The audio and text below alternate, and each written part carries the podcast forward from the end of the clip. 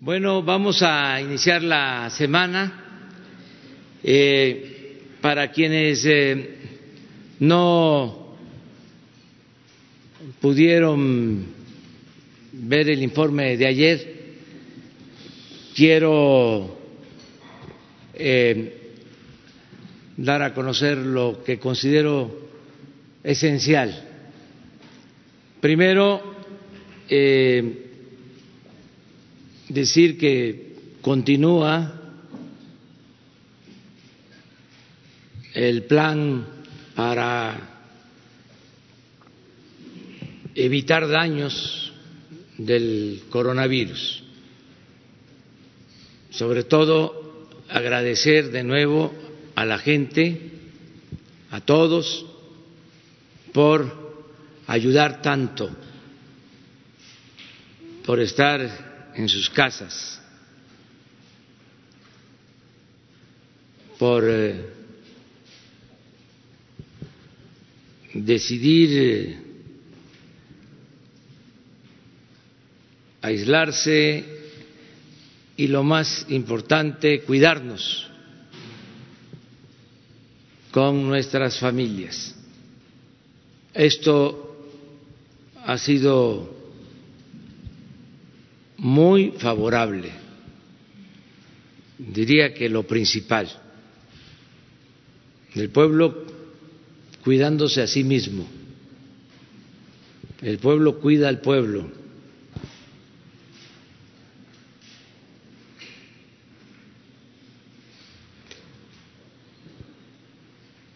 Y también eh, seguimos avanzando para tener todo preparado.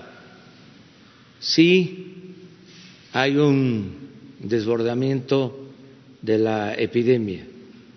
Esto es tener todas las camas, los ventiladores, médicos, especialistas.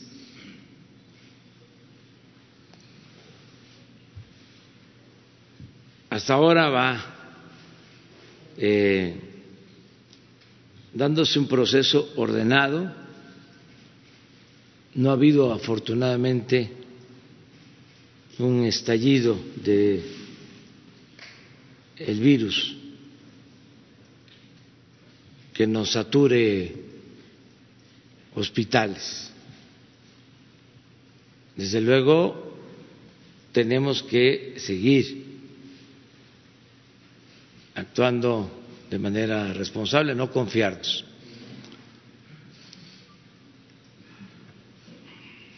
Primero es que salgamos de la epidemia y lo vamos a lograr.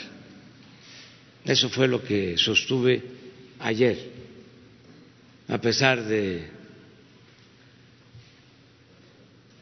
los pesares.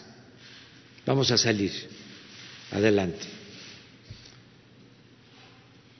No nos va a vencer el coronavirus. También dimos a conocer ayer un plan para reactivar pronto la economía. Y lo puedo resumir con este texto.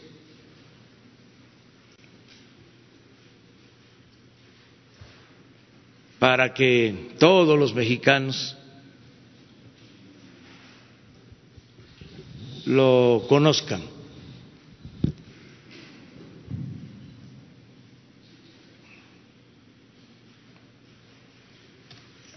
La gente sí va a saber de qué estoy hablando. Los especialistas no, porque ellos están acostumbrados a otras acciones. Se quedaron en el almanaque, quieren las recetas del periodo neoliberal. Y esas ya dijimos que no se van a aplicar, porque esas no resuelven el problema, al contrario, lo agravan y solo profundizan la corrupción.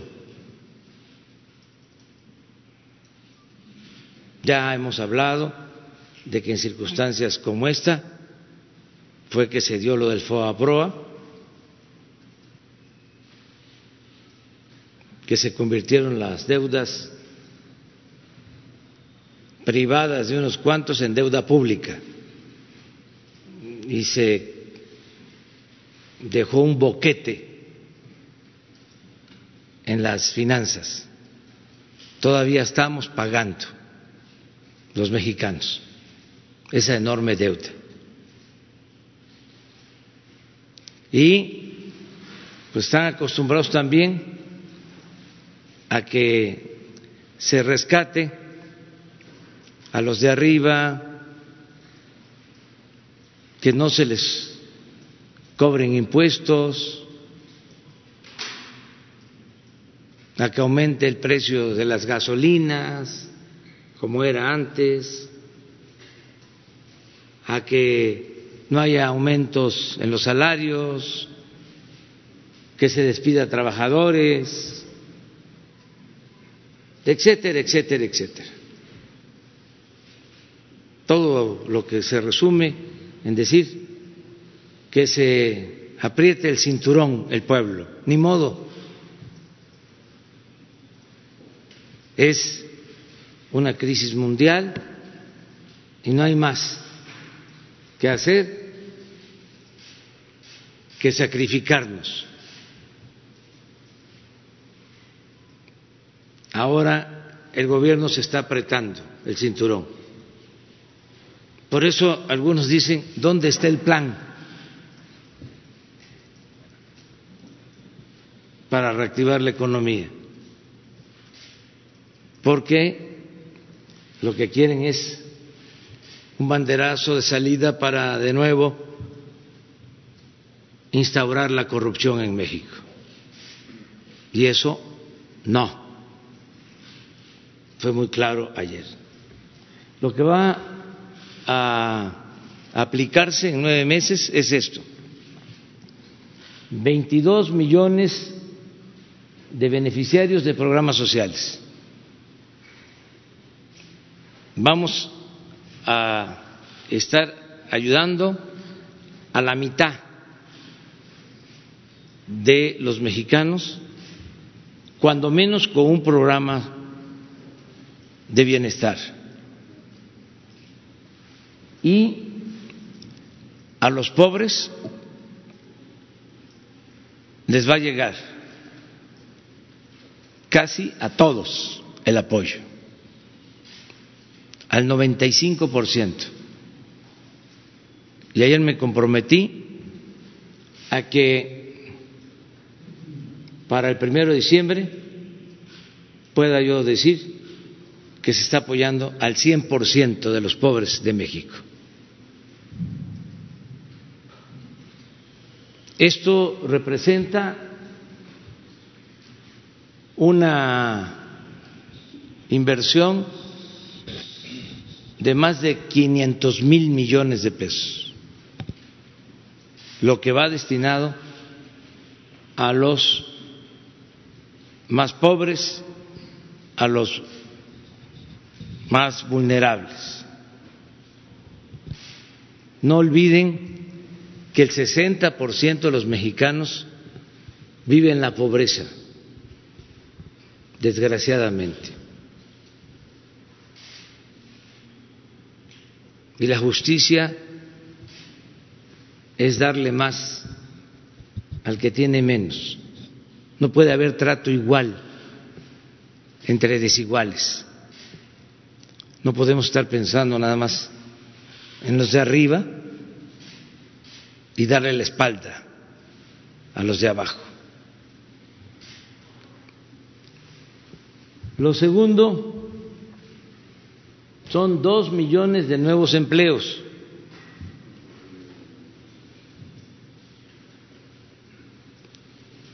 Porque vamos a reactivar la industria de la construcción.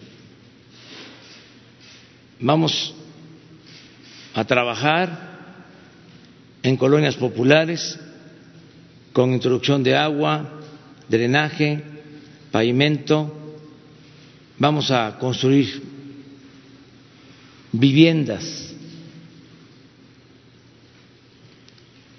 Esto que estoy resumiendo se les va a entregar el día de hoy con mayor información, con todos los anexos,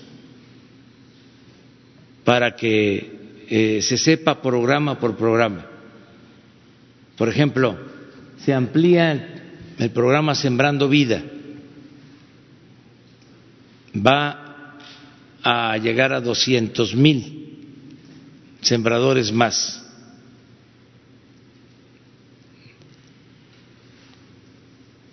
vamos eh, lo mismo a iniciar este año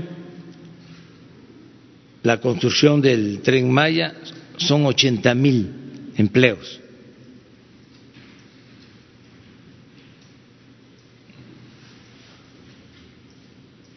Y así, dos millones de nuevos empleos. Es eh, nuestro compromiso. Y en caso de los créditos, se van a dar créditos de el ISTE alrededor de seiscientos mil trabajadores, créditos de veinticinco mil pesos, cincuenta mil y ciento cincuenta mil pesos, a tasas muy bajas, a trabajadores al servicio del Estado. Se les van a entregar los créditos y van a haber descuentos, desde luego con plazos en la nómina.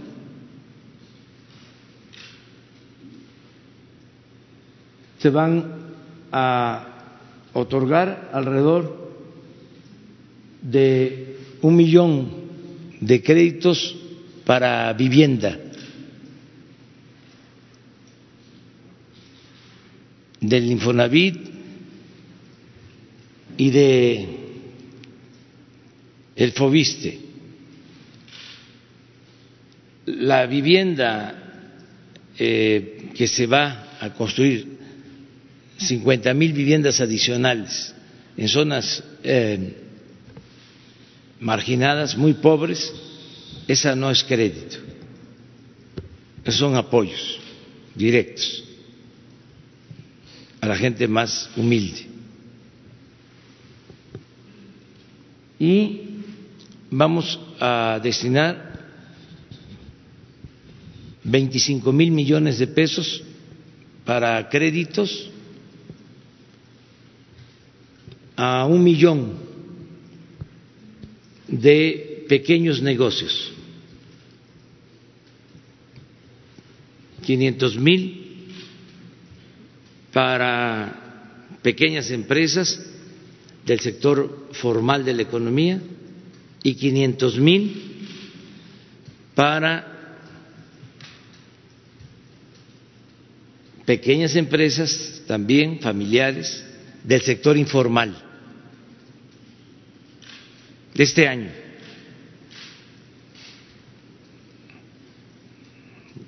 Ya empezamos con la preparación, vamos a buscar un mecanismo sencillo y rápido de entrega de los recursos. Les va a llegar la orden de pago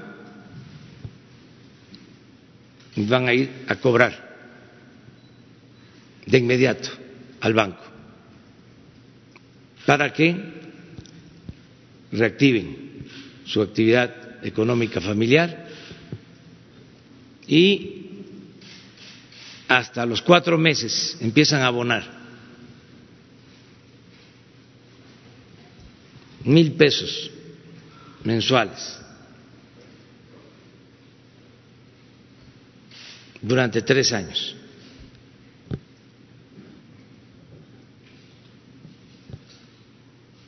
Esto va a reactivar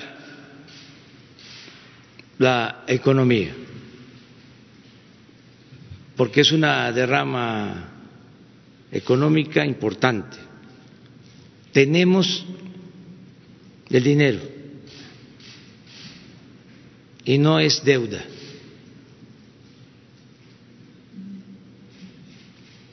Para poder financiar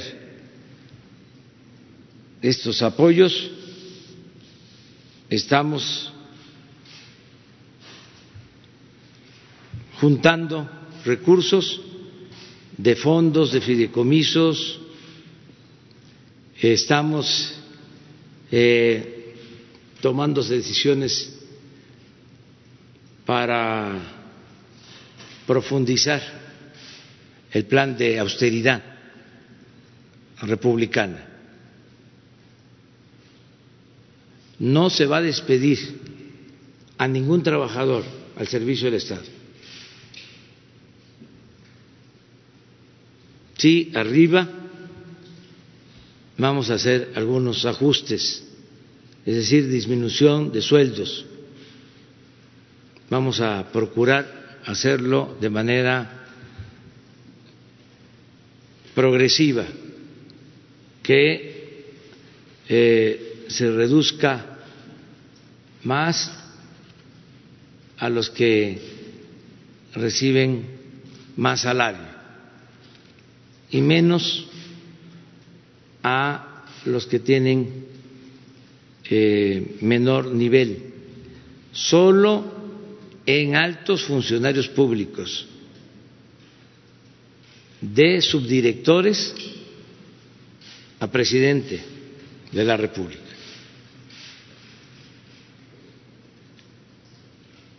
Lo mismo en el caso de la decisión de no cobrar aguinaldo. Y otras eh, medidas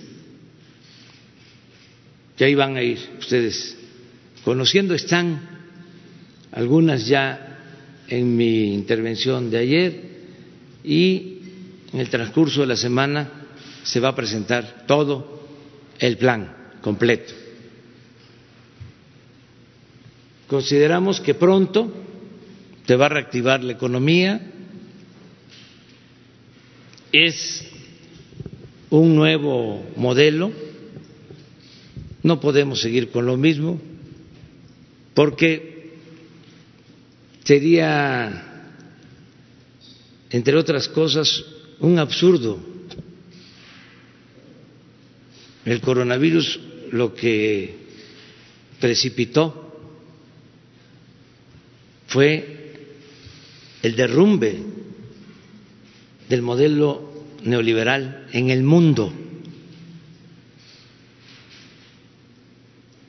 Eso ya no funciona. Es otra realidad. Nosotros nos adelantamos, ya sabíamos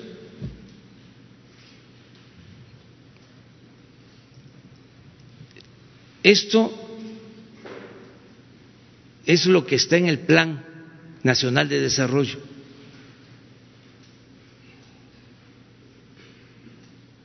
No es algo nuevo, es profundizar lo que ya está en el Plan Nacional de Desarrollo. Porque nosotros no lo olviden, dijimos que ya no íbamos a seguir aplicando la misma política económica que una y otra vez ha fracasado y que nos llevó a esta crisis. a la decadencia. ¿Cómo vamos a seguir con lo mismo si ahora estamos resultando afectados, aunque nosotros no aplicamos esa política, por lo que se ha mantenido como política económica en el mundo por convenir así a las minorías. Entonces cuesta trabajo entenderlo, pero esta es la vía mexicana. Es enfrentar las crisis con inversión pública para el desarrollo y el bienestar del pueblo. Primero. Segundo, buscar el pleno empleo.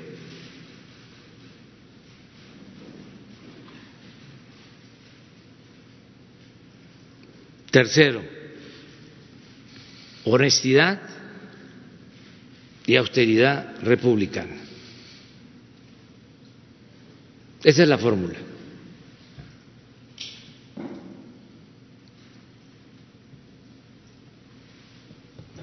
Y estoy, como lo dije ayer, optimista.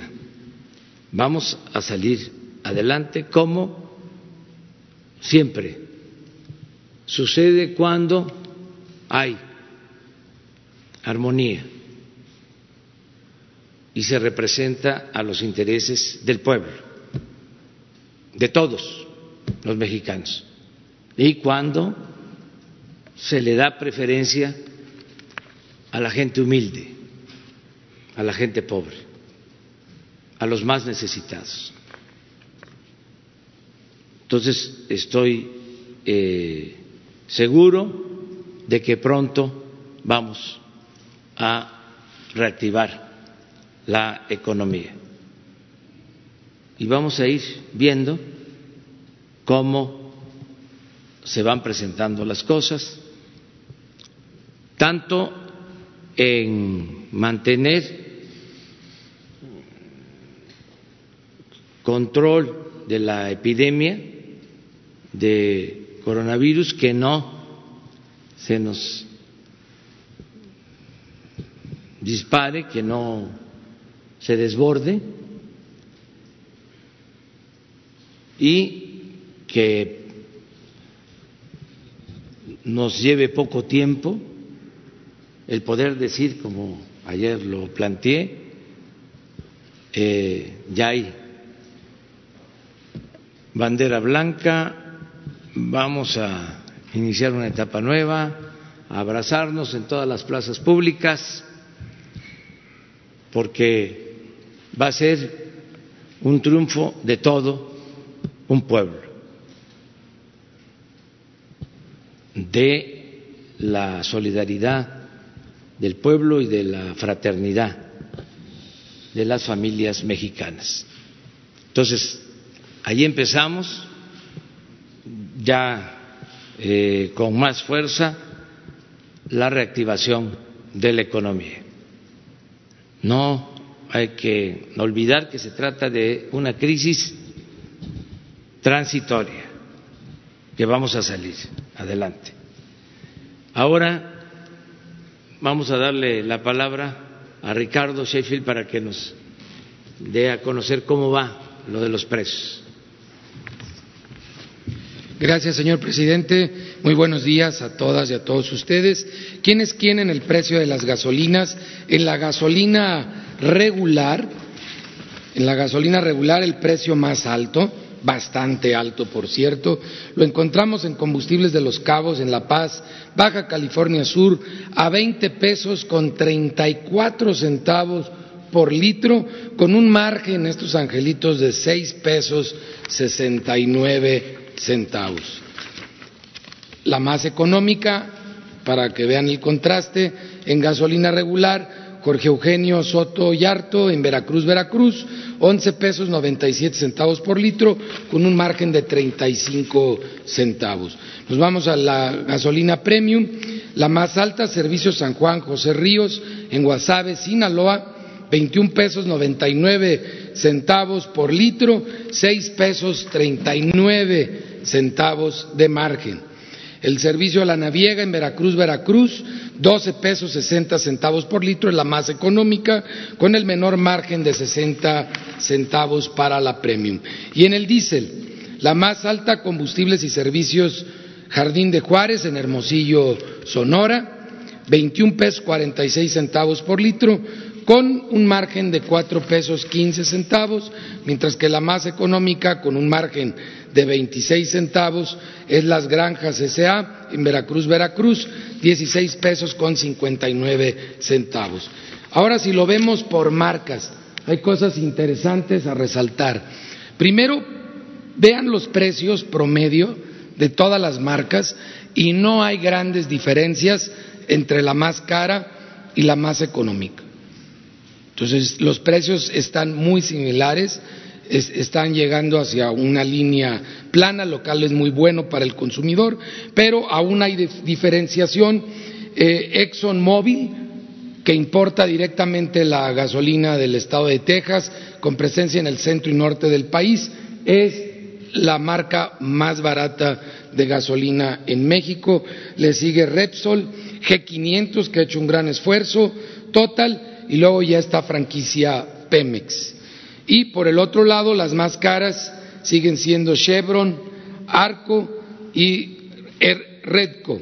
Y ustedes ven que Orsan, que siempre estuvo en las más económicas, por lo que se ha allanado, o se ha aplanado los precios promedio, pues entonces Orsan ahora queda en los lugares más altos. Vamos viéndolo ahora en los promedios, si ponemos la gráfica, por favor.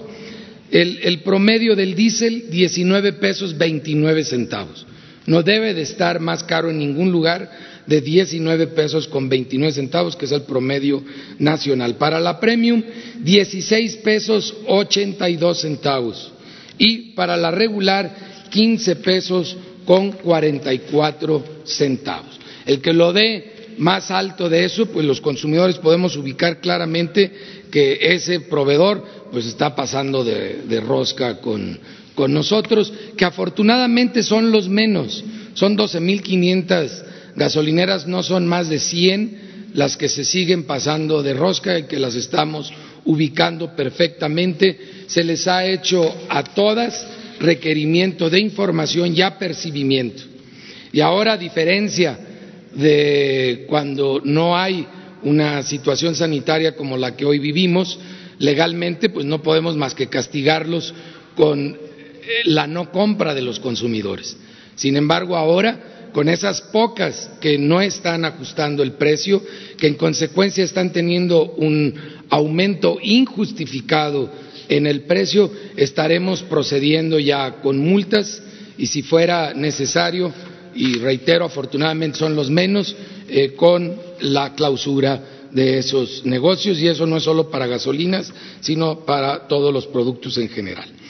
Sigue funcionando la app de litro por litro con más de 145 mil descargas en los dos sistemas, en Android e iOS, y atendimos 252 denuncias y quejas presentadas a través de la app. Hicimos 199 visitas y verificaciones para atender estas 252 denuncias y quejas. Eh, 17 gasolineras tuvieron irregularidades, por lo cual nosotros eh, clausuramos 26 bombas manguera y eh, 160 bombas en general eh, presentaron algún tipo de irregularidad, aunque no fuera de litro por litro. Hubo dos gasolineras que no se dejaron verificar y en la app aparecen como una tacha. Todas las que tienen tacha son gasolineras que hemos probado que no son honestos con los consumidores. Entonces, cuando abran la app, al mismo tiempo que buscan los precios más económicos, que aún sigue habiendo de, abajo de esos márgenes muchas opciones, ya lo vimos hasta de 12 pesos, también pueden ver ahí cuáles son las gasolineras que no cumplen con la norma y algunas que incluso les hemos detectado rastrillos. Las que no se dejaron verificar y que las vamos a verificar con fuerza pública porque estamos trabajando los siete días de la semana. la mayoría de las áreas de Profeco siguen trabajando con normalidad. Eh, la estación de servicio La Sierra en Cuauhtémoc, Zacatecas, en la carretera Guadalupe-Cocío, y la gasolinera Surmex en Zacapuaxtla, Puebla, Libramiento Oriente, esquina calle Bicentenario. Esas dos gasolineras ya aparecen con una tacha que no se dejaron verificar y las vamos a ir a verificar. Y encontramos rastrillos el 31 de marzo eh, de este año en una gasolinera ubicada en Cajeme, Sonora. Veinte instrumentos de medición fueron eh, inmovilizados porque encontramos en ellos el rastrillo. Es prueba de que seguimos trabajando y seguimos buscando a quienes hacen trampa. El litro por litro se hace valer ahora, todavía más que antes, porque ahora muchas están portando bien, entonces nos resulta más fácil dar con los que están robando. Y realizamos un operativo especial con la ASEA y la Guardia Nacional. Fuimos a las gasolineras que estaban dando más cara la, gasolina, a los más pasados de rosca de todo el país. Verificamos 14 gasolineras, de esas ocho se encontraron, aparte del precio alto, con irregularidades y seis se encontraron que estaban operando normal e incluso bajaron sus precios después de haber recibido el apercibimiento por escrito que realizamos. Y si usamos nuestra app de litro por litro, vamos a ver los más altos y los más bajos, ya específicos con marca, como nos lo han venido pidiendo. Si lo cambiamos, por favor. Tenemos la más barata para la gasolina regular, 12 pesos 39 centavos por litro, es móvil en Celaya Guanajuato. Dentro de la situación que viven en Celaya, pues tienen un alivio, hay buenos proveedores ahí de, gasolina y con franquicia Pemex 12.40 por litro en Veracruz, Veracruz. Los pasados de rosca, los más caros, 20 pesos con 30 centavos, franquicia Pemex en Los Cabos, Baja California Sur, una gasolinera en carretera, y 20 pesos con 29 centavos en La Paz, Baja California Sur. Vamos con la premium, la más económica, 12 pesos 75 centavos, franquicia Pemex en Veracruz, Veracruz, y franquicia Repsol, 13 pesos con 13 centavos en Cintalapa, Chiapas. Mientras que las más caras, 21.99 en Guasave, Sinaloa, franquicia Pemex, 21.60 en Tonalá, Jalisco, franquicia Pemex y los vamos a visitar en unas cuantas horas más. Diesel, las más baratas, 16.59, franquicia Pemex en Veracruz, Veracruz, y la más económica también, 17.27, Repsol en Cintalapa, Chiapas. También para el diésel, el más caro, 21.15 en Tenaro, Campeche, BP y 20.39 Chevron en Hermosillo, Sonora. Seguimos también revisando los baños, que es muy importante que estén sanitizados, que estén limpios. Eh, muchos choferes que están viajando y los que estamos usando las carreteras, me incluyo, eh, necesitamos que esos baños estén limpios. Me tocó personalmente visitar uno en San Juan del Río, Querétaro, eh, marca móvil, un sanitario sucio y además que roban. Eso sí, ponen un letrero que dicen que la máquina no, da cambio. Le echas la moneda de 10 pesos y se los queda, pero te avisan, te avisan, te voy a robar, no te preocupes, te voy a robar. Y el baño no me atreví a tomar las fotos más que de la que yo la tomé, del aparato y de la puerta, porque, bueno, de hecho me quitó la inspiración. Este, muy, muy sucio el baño. Hay que mantenerlos limpios a los a los dueños de todas las gasolineras, hoy más que nunca hagan ese ese esfuerzo de, mantener limpios los baños, como debemos de mantener limpias todas las áreas de trabajo, que son pocas, que, que están siendo utilizadas. Muchas gracias. Bueno, abrimos para preguntas. A ver, Miguel. Buenos días, señor presidente Reyes Razo, servidor. Eh, ah, después, no es que no van a pasar. No, porque no vamos a pasar ahora eh, lo del avance ah, en eh, aeropuertos y la refinería, porque se están haciendo trámites para que puedan ellos eh, continuar eh, trabajando eh, por ser obras estratégicas. Entonces, como no tenemos todavía la autorización de la Secretaría de Salud, no informamos. Hasta la próxima. Gracias, presidente. Muy buenos días. dado el momento que hemos vivido aquí, semanas recientes, cuando el señor general de División de la Defensa Nacional nos informaba de la carencia de médicos, el discípulo del doctor Ruy Pérez Tamayo, el secretario de Salud, en fin, tu gabinete de salud toda, reconocía que no teníamos, que no tenemos el personal. Eh, eh, viene a cuento esto porque el doctor Ruy Pérez Tamayo, uno de los profesores y formadores del doctor Alcocer, ha pugnado siempre porque ningún recorte en, en tiempo de crisis el primer recorte es a la educación y a la ciencia. Y ha ocurrido siempre que no llegamos a los márgenes para formar buenos investigadores, quienes siempre dicen, somos muy buenos, hacemos investigación de frontera, pero nuestra masa crítica es pobrísima, no hay recursos. Esto nos revela en, este preciso instante que no se ha invertido adecuadamente en ciencia. Dentro de todo esto que hay que reestructurar y que le preocupa, señor presidente, no está ahora sí dotar a la ciencia, al saber, de una política que no tenga ninguna variable, ninguna variación y que vaya en, el sentido de formar esos cuadros que la ciencia y el saber siempre le darán más al país, según el propio Pérez Tamayo, Cumate, en fin, una serie de. Pues, esta sería la primera pregunta, señor presidente. Sí, eh, Miguel, eh, como parte de la desatención a todo el sistema educativo, en este caso al nivel eh, superior, el nivel universitario, las especialidades y desde luego la ciencia, la tecnología, pues ahora eh, estamos padeciendo. Hablábamos de que no se tienen los médicos que requiere el país, pero la carencia mayor, el déficit mayor, está en los especialistas. Y frente a la pandemia, al coronavirus, eh, tenemos muy pocos especialistas en terapia intensiva.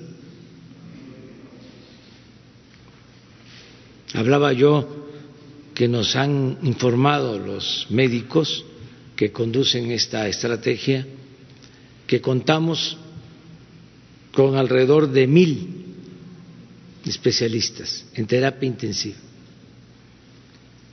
y que requerimos en una situación crítica vamos a necesitar hasta diez mil. De esas dimensiones es el fracaso de la política neoliberal. Es ese de los saldos más nefastos de la política que se impuso durante 36 años. Por eso sorprende que haya, sobre todo, escritores, eh, periodistas, que defiendan el modelo neoliberal, a pesar del evidente fracaso. Porque pues esto no es nada más un asunto ideológico o político, es de juicio práctico. ¿Por qué no tenemos los médicos? ¿Por qué no tenemos los especialistas? Lo mismo en el caso de la ciencia. Ahora, el CONACIT eh, está ayudando mucho y está encabezando un proyecto para eh, ver la posibilidad de construir en nuestro país, de elaborar en nuestro país un ventilador. Se está trabajando en eso. Pero son los centros de investigación del el CONACIT, son eh, investigadores científicos del CONACIT. Eh, lo mismo está haciendo el Politécnico, a pesar de la escasez de recursos, son eh, muy buenos los técnicos, los investigadores, los profesionales. Nosotros vamos a seguir dando apoyo a la ciencia, también evitando la corrupción, porque se transferían fondos a fideicomisos para eh, la innovación tecnológica y eran como subsidios a las empresas sin resultados en beneficio de la sociedad. Entonces todo eso se está viendo. Habían grupos que este, dominaban todo lo relacionado con la ciencia y con la tecnología. Acuérdense ustedes la campaña en contra de la directora del CONACIT. Estamos hablando eh, de María Elena Álvarez, que es Premio Nacional de Ciencia una científica de primer orden. Ahí eh, llegó a estar de director un dirigente de un partido político. Ahora es una científica, además honesta, con dimensión social. Hubo toda una campaña en contra de ella. Entonces sí, Miguel, estamos este, destinando recursos con ese propósito. No van a faltar los fondos. Les quiero aclarar qué bien que tratamos este tema. Ahora que se tomó la decisión de eh, recoger los recursos de los fideicomisos y de los fondos, En el caso del CONACIT, habían 64 fideicomisos. Y como el decreto es que se concentran en Hacienda todos los recursos, pues preocupada la directora del CONACIT me escribió para decirme que ellos estaban ya haciendo un esfuerzo para concentrar y eliminar eh, fideicomisos que no tenían ninguna utilidad pública, pero que le preocupaba que se quedaran sin recursos, más ahora que están necesitando eh, estos fondos para eh, la elaboración del ventilador va muy avanzado. Yo espero que eh, podamos pronto dar una muy buena noticia, que sería eh, algo eh, concebido, mm, creado mm, inventado en México, construido en México por científicos mexicanos. Todavía no podemos eh, decir que ya se va a lograr el poder tener este eh, tipo de ventilador, porque está en prueba, pero ya está pasando las pruebas, ya eh, va bien, pero nos faltan, según la directora del CONACIT, eh, diez días más para poder saber. Bueno, eh, cuando me dice que tienen 64 eh, fideicomisos, me dice también con la honestidad que le caracteriza, es que con dos podríamos eh, tener los fondos.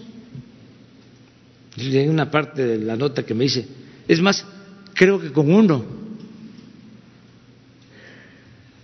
Desde luego, el secretario de Hacienda tiene instrucción para que no falten los recursos a CONACIT ni a ninguna institución. Pero lo que quiero dejar de manifiesto es cómo habían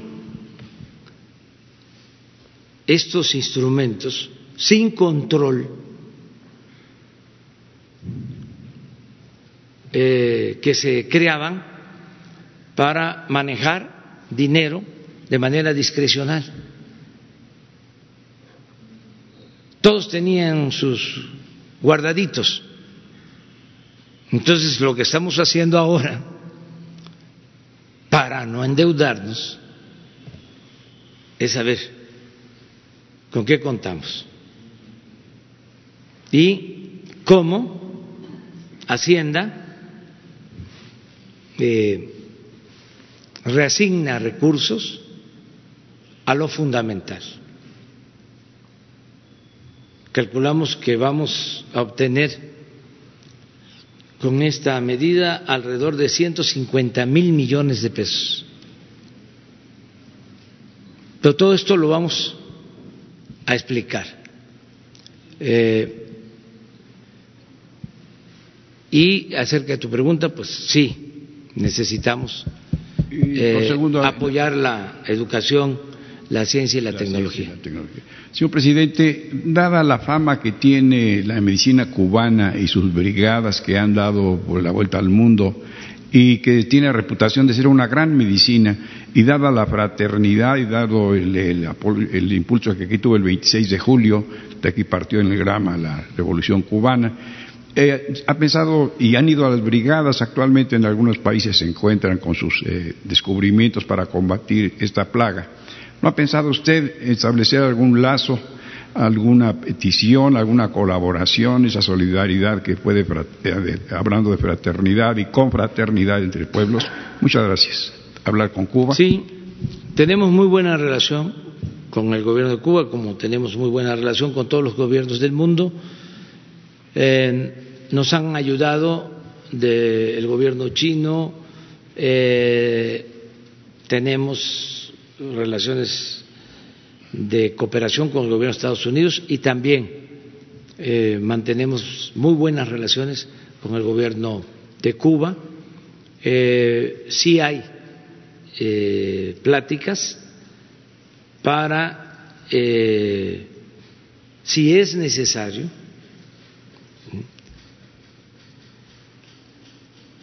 pedirles que puedan ayudarnos precisamente con eh, especialistas de terapia intensiva. Ellos tienen enfermeras especializadas en terapia intensiva y médicos especializados en terapia intensiva. Pero esto es por etapas. Es en el caso de que eh, se requiera. Les eh, comento, tenemos ahora dos etapas, dos momentos. Ya eh, muy avanzados en su preparación, lo que tiene que ver con el sector salud,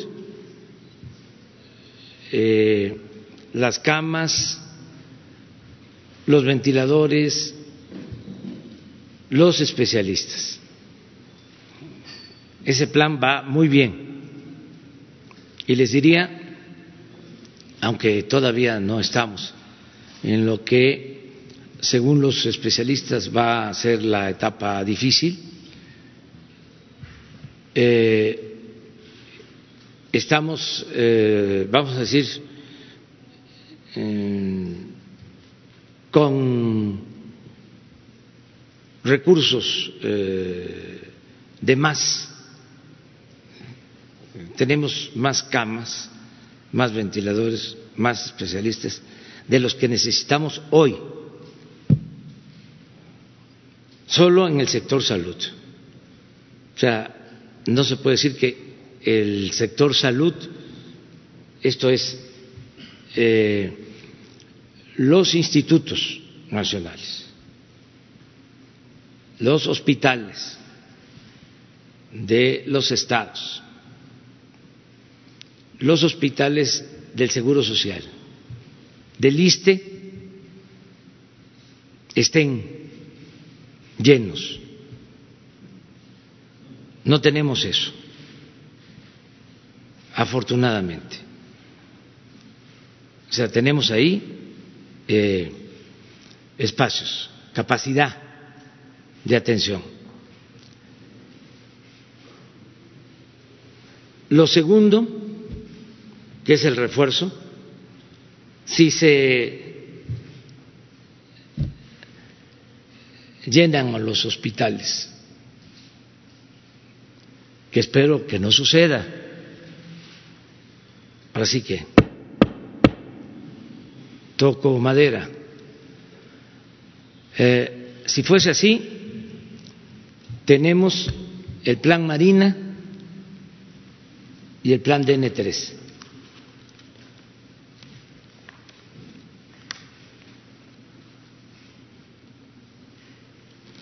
Y lo tercero es la ampliación de capacidades, tanto en salud como en las Fuerzas Armadas. Y en esa ampliación de capacidades podría estar el solicitar al gobierno de Cuba su apoyo para el envío de expertos, de especialistas, en esas circunstancias.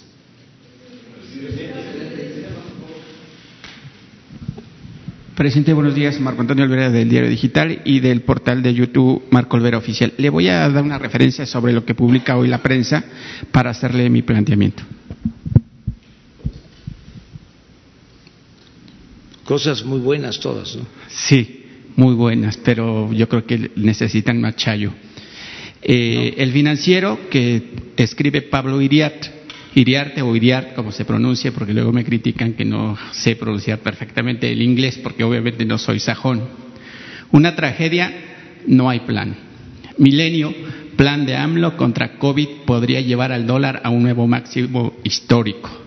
Informe de AMLO es decepcionante, más de lo mismo, empresarios. Y Excelsior y el plan para superar la crisis. Presidente, sobre ese eh, panorama de la prensa, que estuvo acostumbrada a vivir pues del erario. Eh, aquí lo más importante es la gente que vivió durante 40 años en la pobreza y ellos no dijeron nada cuando saqueaban, cuando robaron, cuando llevaron la quiebra Pemex, petróleo y demás. ¿Qué le dice a la gente que, está en la provincia, pero sobre todo a los migrantes, presidente? Porque a mí me han dicho que eh, si ellos eh, o cómo podrían colaborar con su gobierno para ayudar a la gente que se vería más afectada. Si se puede crear un fideicomiso o algún eh, proyecto que usted tenga. Pues miren, eh, Antes del coronavirus ya había este, esta oposición eh, porque ya sabían. El caso de Pablo Iriar tenemos diferencias desde 1988. Imagínense. Ya llovió. Porque él estaba en contra de nosotros entonces. Yo era candidato a gobernador de Tabasco y él fue a hacer unas crónicas, desde luego en contra la nuestra. Y luego Salinas lo nombra, creo que director del Nacional. Y así, ¿no? O sea, este, siempre adherido, eh, participando a favor del salinismo. Entonces, es normal esto. Eh, y desde luego también, no todo es una cuestión de eh, subvención a los medios, también es un asunto de carga ideológica. Eh, fue mucho tiempo de predominio del neoliberalismo, 36 años. Yo siempre lo comparo con el porfiriato, fueron 34 años. Entonces es muy difícil de ir entendiendo que son otros tiempos. De modo que a los intereses económicos se suma también un pensamiento conservador. ¿Cómo no criticaron antes? Bueno, porque se estaba aplicando una política económica que favorecía a un grupo, a una minoría, no criticaban antes porque imperaba la corrupción. Todos ellos nunca criticaron cuando se convirtieron las deudas privadas en deuda pública, hasta lo aplaudieron. En ese entonces fuimos los únicos que nos opusimos. Y hay constancia de ello. Me acuerdo que un día 12 de diciembre, el Día de la Virgen de Guadalupe, votaron lo del Fobaproa. Los partidos, no los voy a mencionar, pero ya ustedes seguramente saben. Uno de esos partidos, el más conservador, decía que no iba a aprobar del FOBAPROA. Y luego, como siempre lo hacían, porque era costumbre, se pusieron de acuerdo arriba. Porque al final de cuentas también estos partidos tienen dueño.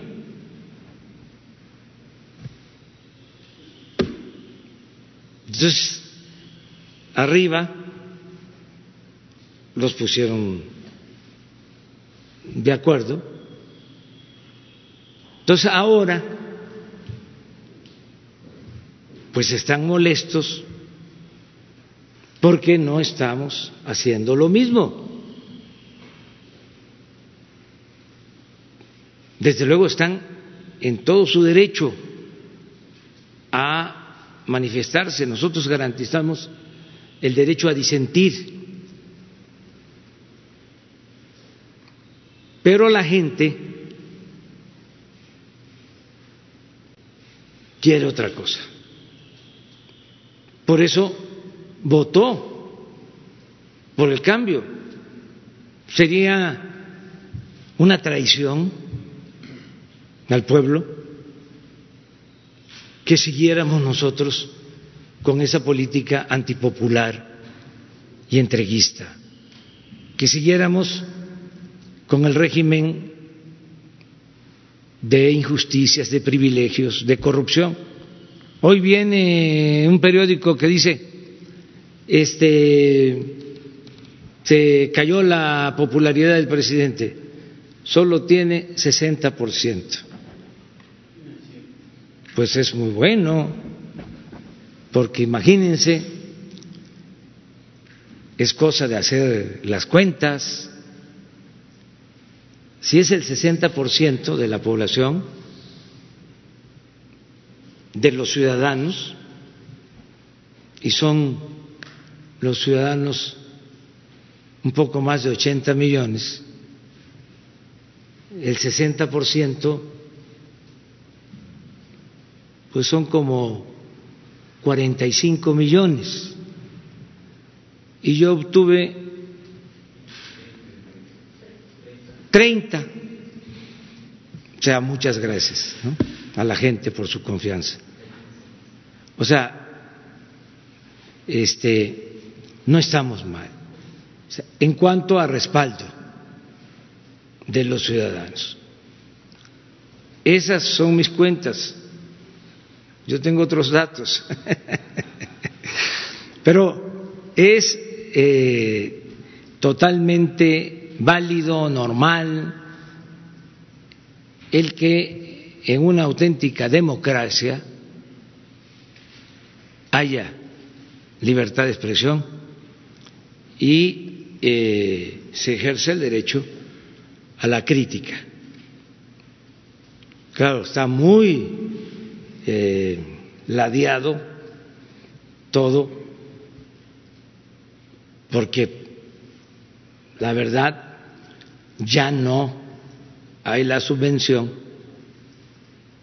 que había antes. Antes, pues no solo era más publicidad para los medios, sino recibían del gobierno recursos columnistas, articulistas, eh, expertos, formadores de opinión. Entonces todo eso ya se terminó. Pero no es eh, porque nos caigan mal. Nosotros no tenemos enemigos ni queremos tenerlos. Tenemos adversarios. Ojalá y comprendan de que tenemos la responsabilidad de manejar con honradez, con eficiencia, el dinero del presupuesto que es dinero del pueblo. Y además manejarlo eh, con eh, equidad, es decir, que les llegue el presupuesto a el mayor número de mexicanos y de manera preferente a los humildes, a los pobres, a los que más lo necesitan, lo requieren. Ya al que le fue bien en la vida, que tiene posibilidades económicas, ya eh, puede salir adelante eh, sin problemas. Además, sabe cómo defenderse.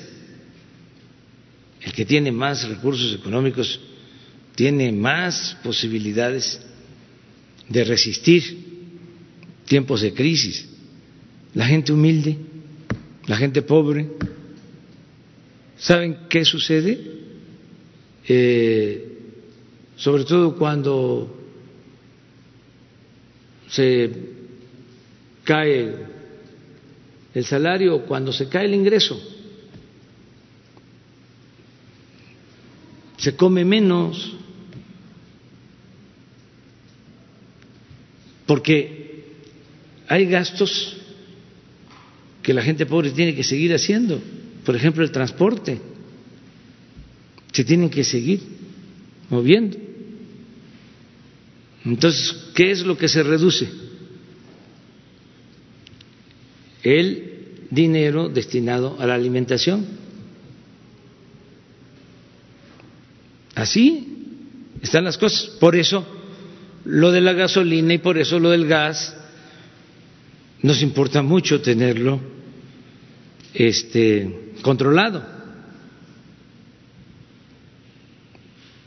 para que imagínense que si encima de la depreciación del peso por la crisis mundial. Se nos eh, dispara la inflación, hay carestía, aumentan los precios de la tortilla, de los básicos, eso sí complica las cosas. Estamos cuidando eso, el que no haya carestía. También decirle a los migrantes que les agradecemos mucho porque siguen enviando apoyo a sus familiares. El mes de febrero todavía fue eh, récord e ingreso de remesas. Decirles a los que nos están escuchando, paisanos,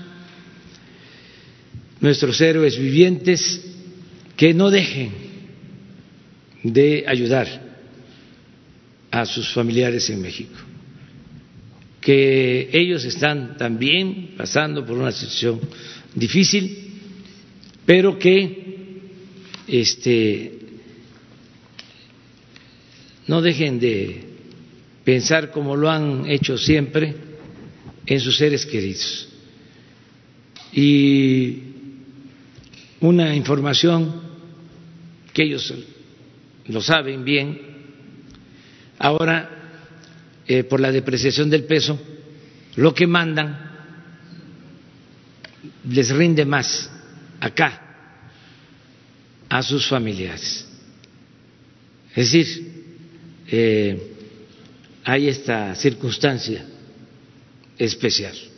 Presidente, pero ellos dicen, o a mí me dicen a través de las redes y a través de mi canal, que ellos quieren aportar dinero específicamente para ayudar a, las, pues a la gente, a los comerciantes, a la, a gente que tiene una tintorería, una lonchería o una florería, para que ellos están dispuestos, además de enviar sus remesas a sus familiares, un dinero extra, digamos, para crear un fondo y así se distribuye a la gente de abajo.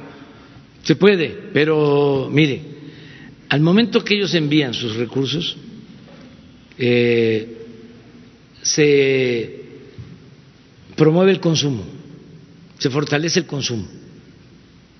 Y entonces los pequeños negocios venden.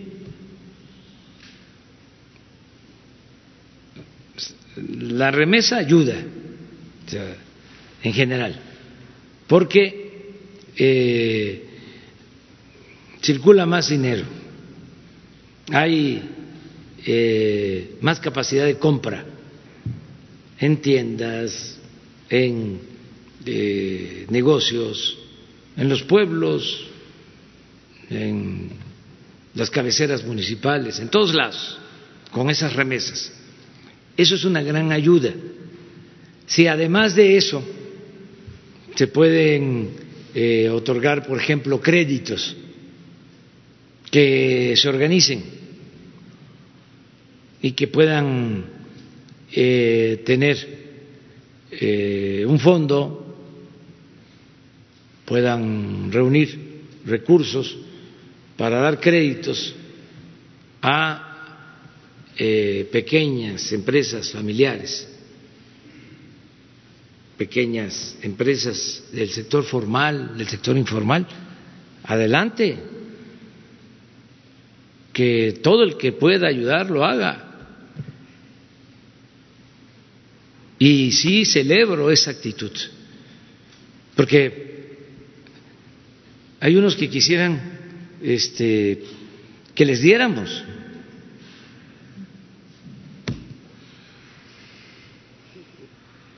Por eso la inconformidad, no en todos los casos, pero otros ofrecen ayuda sincera.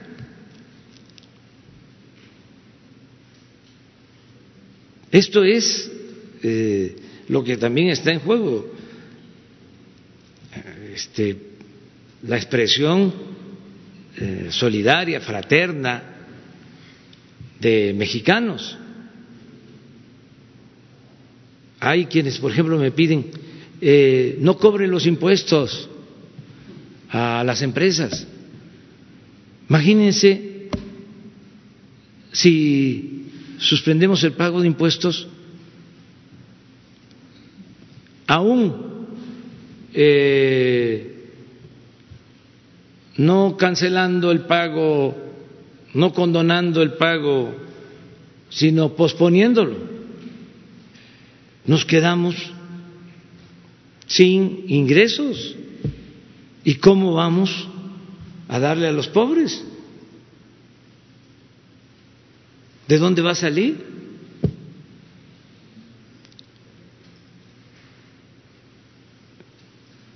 Es optar entre inconvenientes. ¿A quién ayudamos? ¿Quién lo necesita más? Y si además de esto, encima de esto, como ha sucedido, lo repito, se desata la corrupción, menos vamos a seguir con esas recetas. Yo les decía, y se puede probar técnica, científicamente, lo que pasa que eh, los omnubila su conservadurismo. Pero durante el periodo neoliberal, lo repito, es cuando más han saqueado a México en estos 36 años que concluyeron el 30 de noviembre del 18. No se compara el saqueo que hubo en este periodo con ninguna otra época de la historia de México, ni siquiera con el saqueo que se llevó a cabo durante el periodo colonial. Se puede probar esto. Lo segundo, cuando más corrupción hubo en el, durante el periodo neoliberal, en los 36 años, imperó la corrupción, sin duda, y es demostrable. Bueno, llegamos a estar en el lugar 136 de corrupción en el mundo, sin duda. Es un periodo caracterizado por la corrupción. Pero cuando se profundizó más la corrupción y al mismo tiempo la desigualdad social, porque eh, son compatibles, fue en los periodos de crisis como este, porque se aprovecharon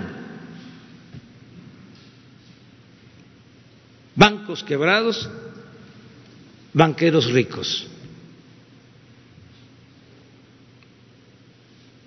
Empresas quebradas, empresarios más ricos.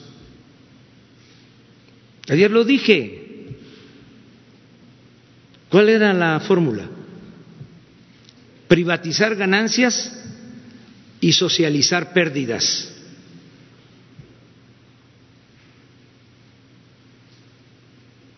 Entonces, ya no. Eso no se puede seguir aplicando. Ofrezco disculpas por anticipado.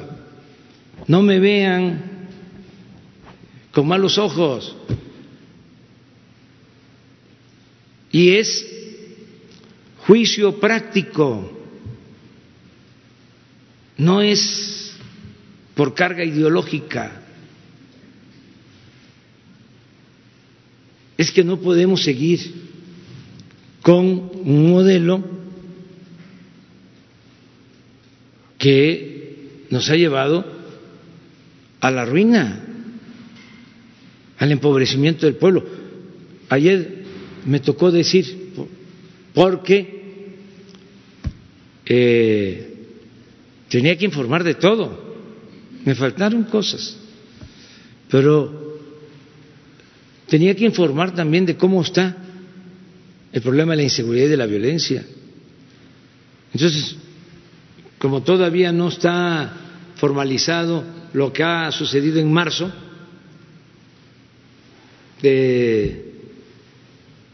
me sugerían que yo nada más hablara de enero y febrero, o que si se hablaba del trimestre, que incluyera yo diciembre, enero, febrero, pero no marzo.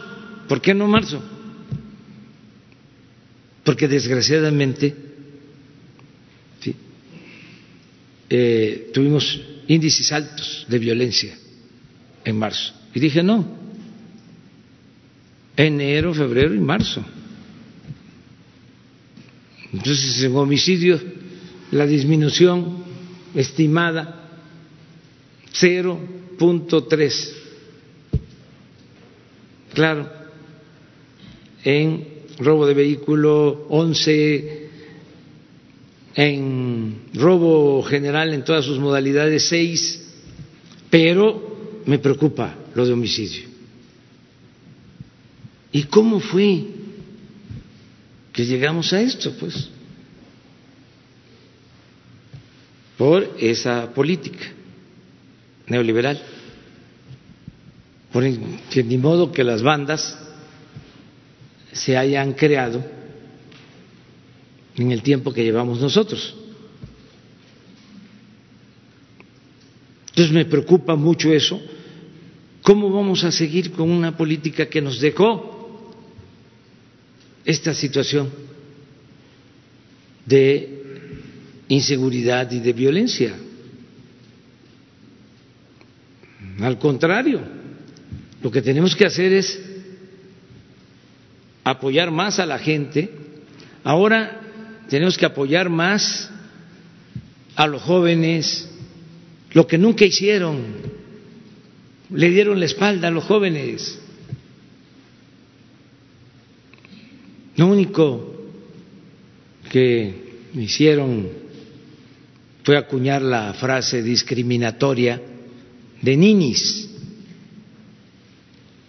y ver a los jóvenes de manera despectiva. Pues ahora estamos padeciendo de esa irresponsabilidad. Entonces, es por el bien de todos, por el bien de todos, hasta de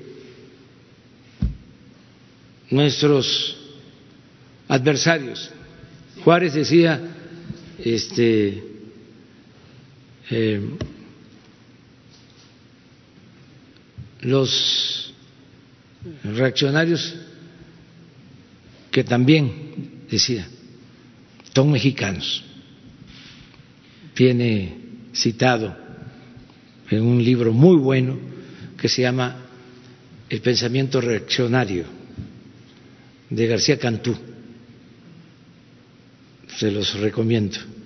Sí, presidente. Eh, el Fondo Monetario Internacional, el Banco Interamericano de Desarrollo y el Banco Mundial no son obviamente los hermanitos de la caridad cuando hacen préstamos. Quisiera saber qué le dijera al pueblo de México y a los empresarios y a todos nosotros cuáles han sido las presiones políticas y económicas de esas instituciones crediticias para el gobierno hoy que estamos en una contingencia de, salud y obviamente pues eh, yo considero que la contingencia de salud va a ser eh, un poco menos que la contingencia económica que va a arrastrar a México.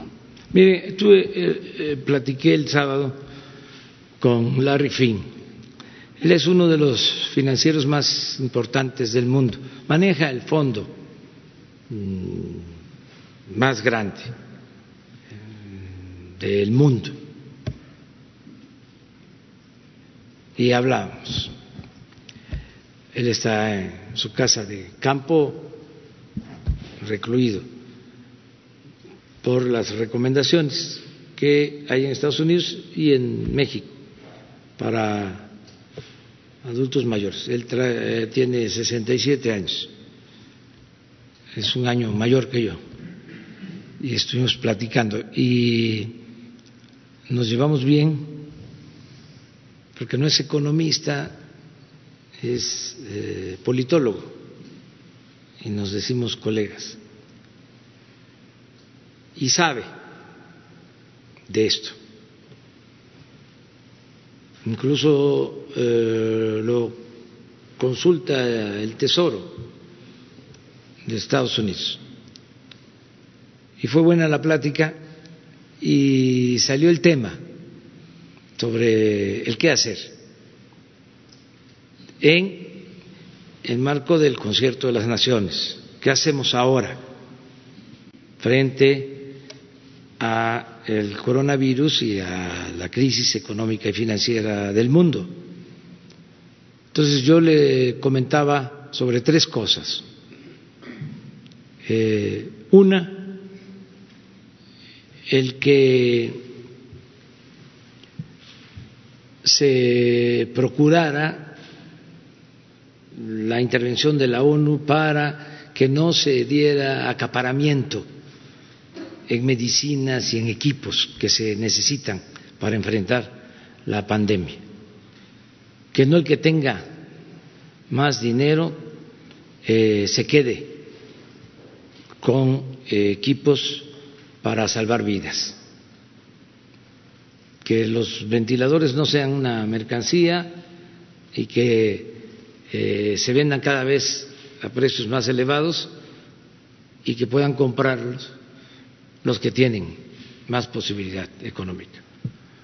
O en este caso, porque hay desabasto, que eh, los gobiernos que producen o sus empresas producen, que no obliguen a que estos equipos solo se puedan vender en sus países. Hablamos de eso, de la participación de la ONU. Yo lamento mucho de que la ONU no eh, esté interviniendo más sobre este tema. Lo planteé en la teleconferencia del G20. Ya nosotros, incluso eh, nuestro embajador, Juan Ramón de la Fuente, presentó ya una propuesta en la ONU sobre este tema Hablé de esto. Lo segundo es la responsabilidad de todos los actores, tanto de jefes de estados como de directores, dueños de acciones o de fondos financieros, incluida corredurías, calificadoras, todo, que se tiene que actuar con responsabilidad. Le hablaba yo del desacuerdo de Rusia con Arabia Saudita, cómo en el momento en que empezaba a afectar más la crisis del coronavirus, afectar a la economía, viene este desacuerdo y se desploman los precios. Y hasta ahora no ha habido acuerdo, no ha habido arreglo. No puede ser pues, que se actúe de esta manera. Y le decía también sobre la irresponsabilidad de las calificadoras. Se lo comenté me parecía eh, falta de sensibilidad, aunque pueden decir que el dinero no tiene sentimientos, pero estamos hablando de asuntos de interés público. No es posible que descalifiquen a países que están padeciendo por el coronavirus. Pudieron esperar a que incluso se estabilice el mercado, si va a quedar así ya eh, eh, la moneda, si van a haber eh, esos porcentajes de depreciación de las monedas, o no va a ser así, pasar un tiempo para emitir un fallo, una recomendación, no hacerlo en el momento más crítico. Y lo tercero que le planteé es que se requiere un plan de apoyo a los países en vías de desarrollo, las economías emergentes y sobre todo para los países pobres. Se requiere una especie de plan Marshall. Se lo planteé. Y yo no veo nada, no escucho al Fondo Monetario Internacional, no escucho al Banco Mundial. A lo mejor yo, como estoy ahora muy atareado, más de lo normal, no estoy viendo noticias, pero no hay ningún pronunciamiento de ayuda, de apoyo, no con créditos eh, leoninos, sino cooperación para el desarrollo. Entonces, hablamos de esto. Afortunadamente nosotros tenemos nuestras reservas. Por eso, vuelvo a decir, una recomendación muy respetuosa al Banco de México. Son muy buenos profesionales, técnicos, pero que no se vaya a caer en la tentación de empezar a soltar dinero de las remesas, reservas, perdón. Dinero de las reservas, que aguantemos eh, porque nos eh, quedaríamos sin reservas, nos achican. Hay una expresión allá en Tabasco que se usaba mucho cuando jugábamos canica, nos arruchan, ya cuando eh, ¿Cómo? Te Sí, te quitan. ¿Eh? Para acá, todo. Entonces, eso. ¿Y las presiones, presidente? No me dijo cuáles son las presiones. No, no, no, no, no. No, eh, el frío sabe dónde se arrima.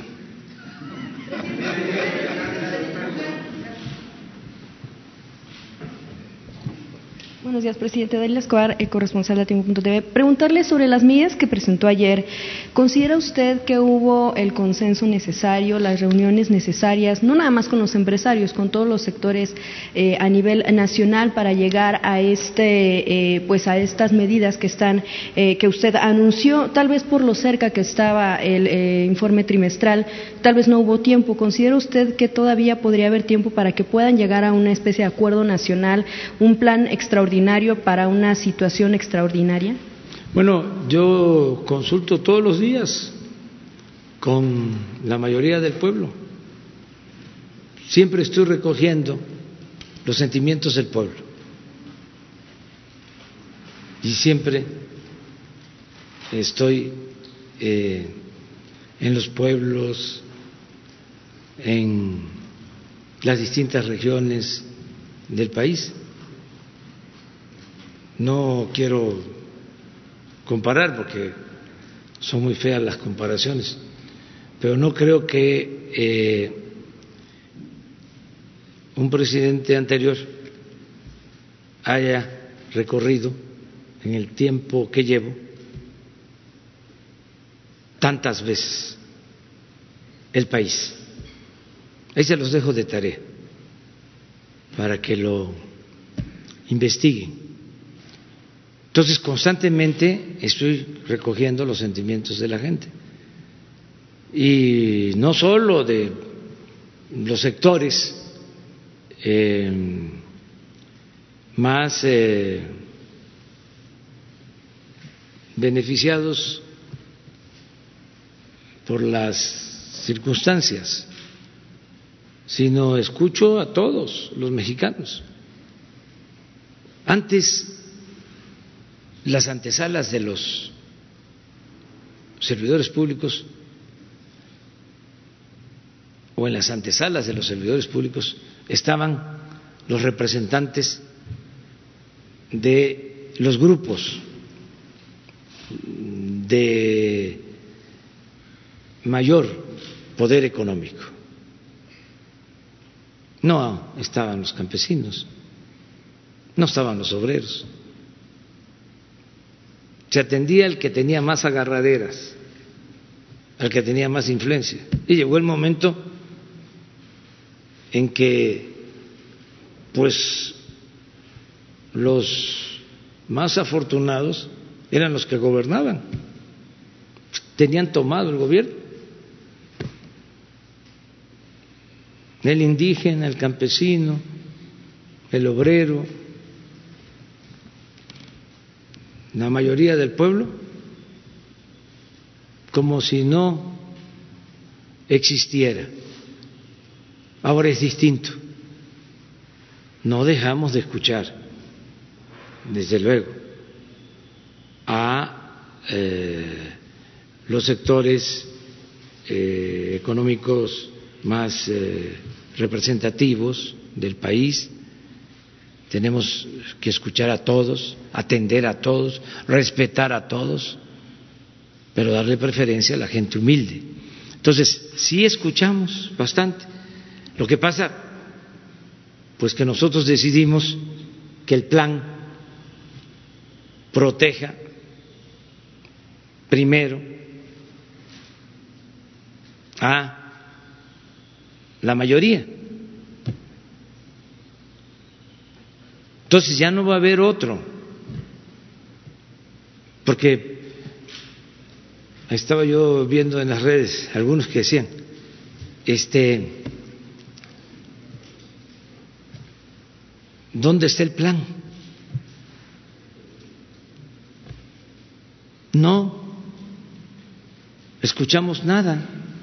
Por eso quise ahora empezar con este resumen.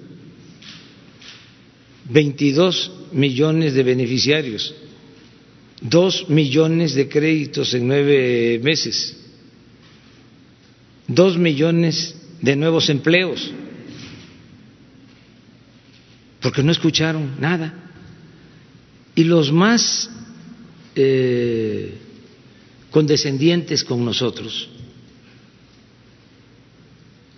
los que no actúan eh, de mala fe o no son del bloque conservador, como también todavía traen la influencia de lo que eran los planes de choque, como les llamaban, o los planes emergentes,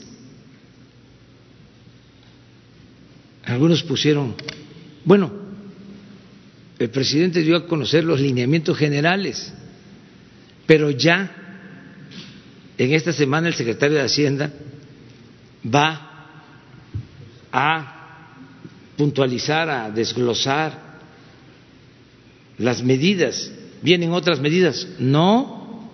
Son medidas que no se mueven. Ya es esto. O sea, solamente que esto objetivamente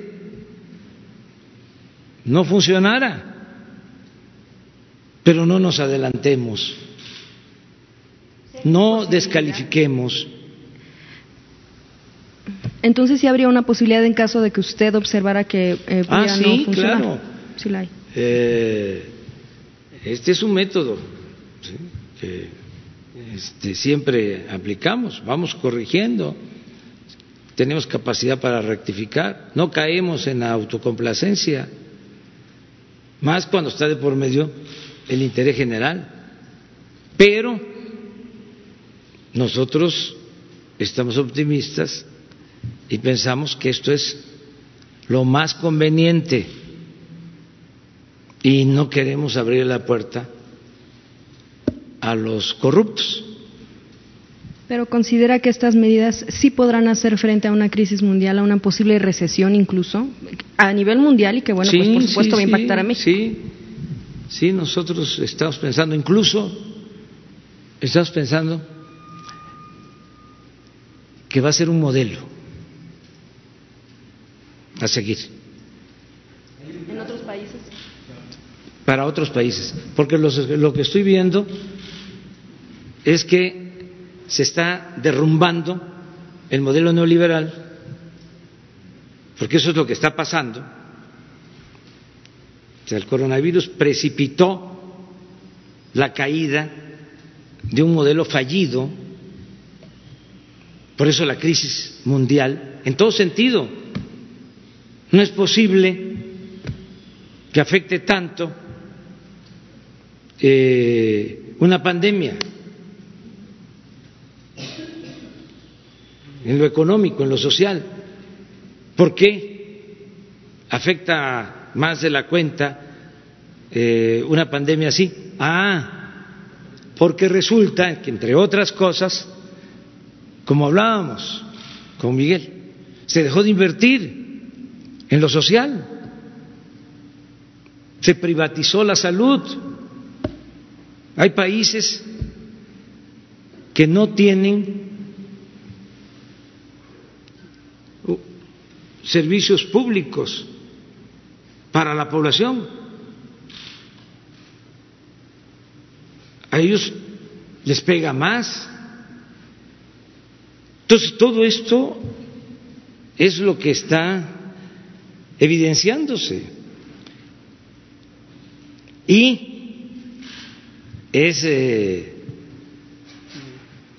una contradicción, un absurdo, el que se quiera enfrentar esta crisis con las mismas recetas de siempre. Tiene que haber cambios. ¿Qué hizo el presidente Roosevelt en una situación así? Y es un modelo.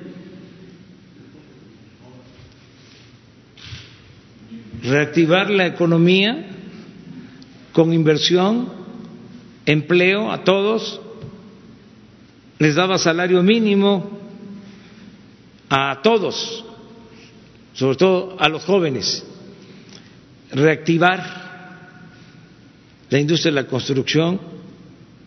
Y así levantó a Estados Unidos y le devolvió la tranquilidad, la felicidad a su pueblo. Un gran presidente. Entonces, ¿por qué no hacer lo mismo? Ahora, claro, han habido cambios, son otras circunstancias, pero en ese entonces él decidió apoyar primero al pueblo ¿Cuánto tiempo esperaría usted observar si esto va a funcionar o no? ¿Cuánto tiempo le da su plan? Lo vamos a poder constatar aquí, porque son cosas que no se pueden ocultar. ¿Se pone usted un plazo para su plan? No, no, no, no, no. Lo vamos a ir viendo. Este, eh, entiendo, vamos a tener que seguir remando contra la corriente, pero yo estoy acostumbrado a eso. Este, decía Melchor Ocampo, me quiebro, pero no me doblo. Un segundo tema, presidente. En, ahora en este informe trimestral eh, no escuchamos cifras sobre el feminicidio.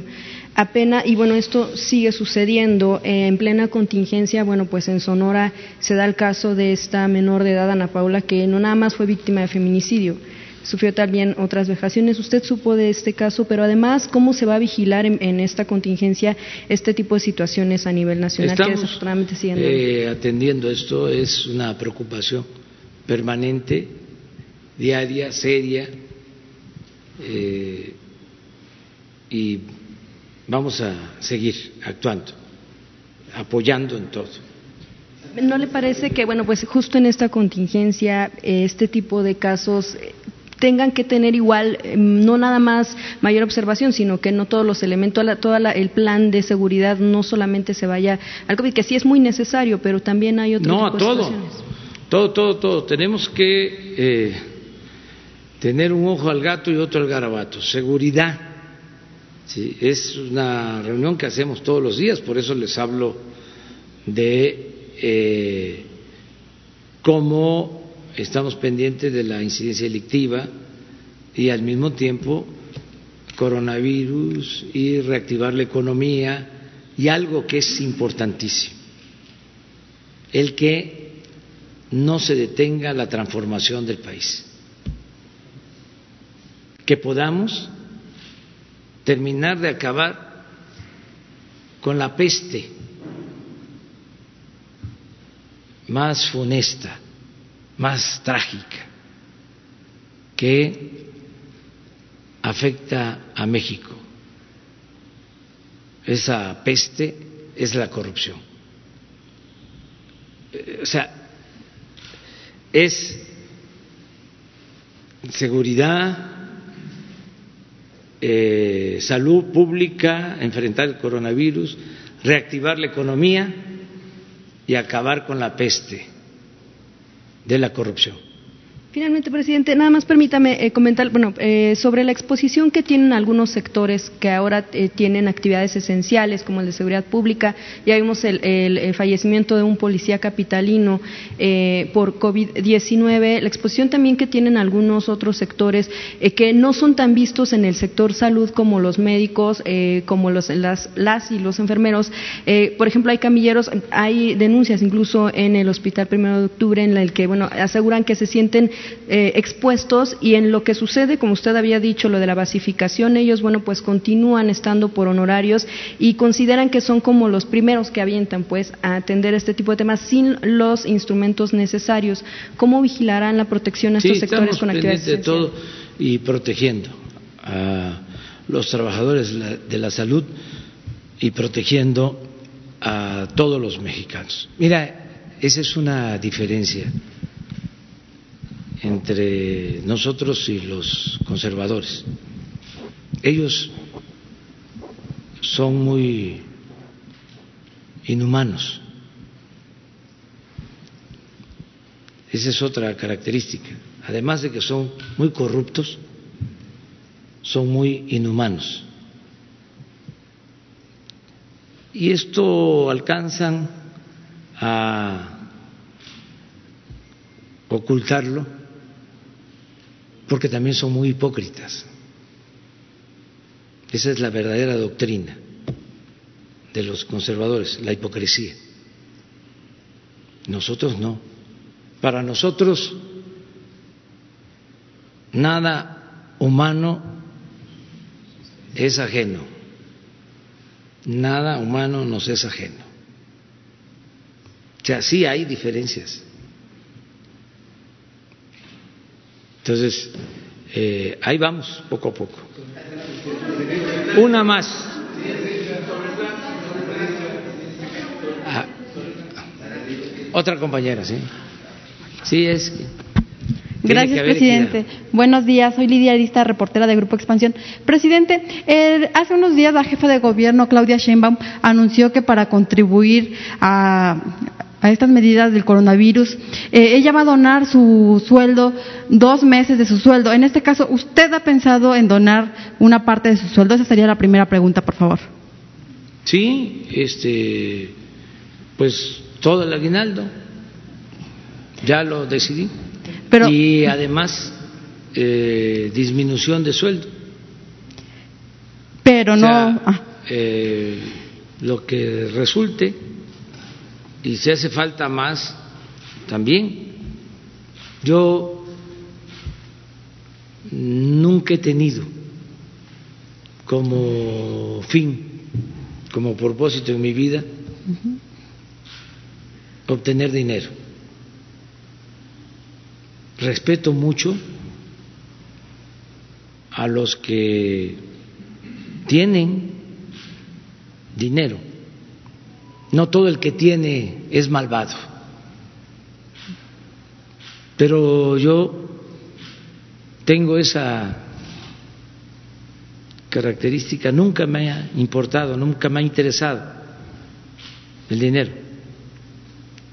Nunca he tenido cuentas de cheque ni tarjeta de crédito ahora porque me pagan con eso, pero además eso lo administra eh, Beatriz.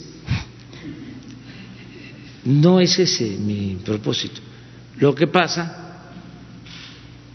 es que pues tengo que tener los recursos necesarios, básicos para la familia y también tengo que pensar en nosotros, porque no como yo estoy acostumbrado a no gastar,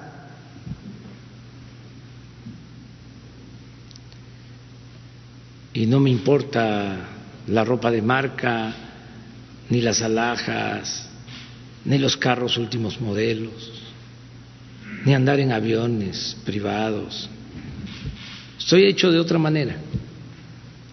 Eh, no por eso, pues voy a someter a ese estilo de vida a todos. No, este es un asunto de cada quien, es un asunto de convicciones, de principios. Yo sí, a los que quiero mucho, que es a millones de mexicanos, a millones de mujeres, de hombres, siempre les recomiendo que no apuesten en la vida a lo material,